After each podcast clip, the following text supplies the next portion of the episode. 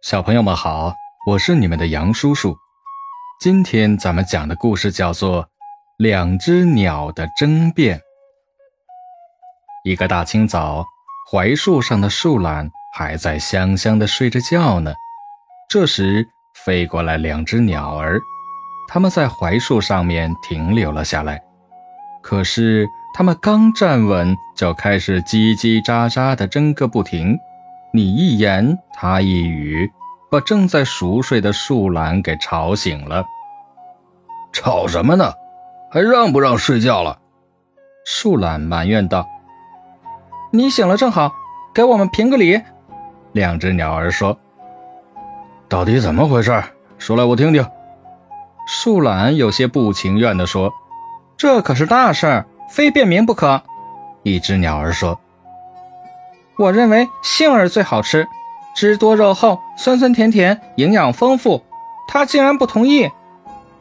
你说的对，树懒说：“我最喜欢吃杏了。”不对，另一只鸟说：“杏儿酸溜溜，黏糊糊，一点也不好吃。我最喜欢吃榛子，榛子最好吃。”哎，你说的也对，树懒说：“我也喜欢吃榛子。”树懒。你错了，两只鸟儿齐声说：“这是什么话？”树懒很生气：“你们争来争去，我只不过给你们评个理，怎么反倒是我错了？”你想啊，真理只有一个，我说我俩都对，这明显违背真理了嘛？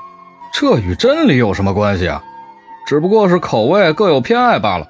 再说，我也是出于好心，想让你们别吵了。不行。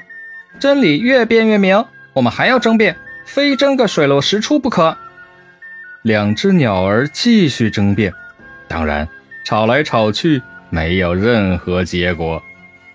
大树对树懒说：“你还是搬家吧，看来你在这棵树上再也睡不成安稳觉了。”最后，两只鸟谁也没有争过谁。最终，他们明白了每个人的口味不同，喜好也会不同的。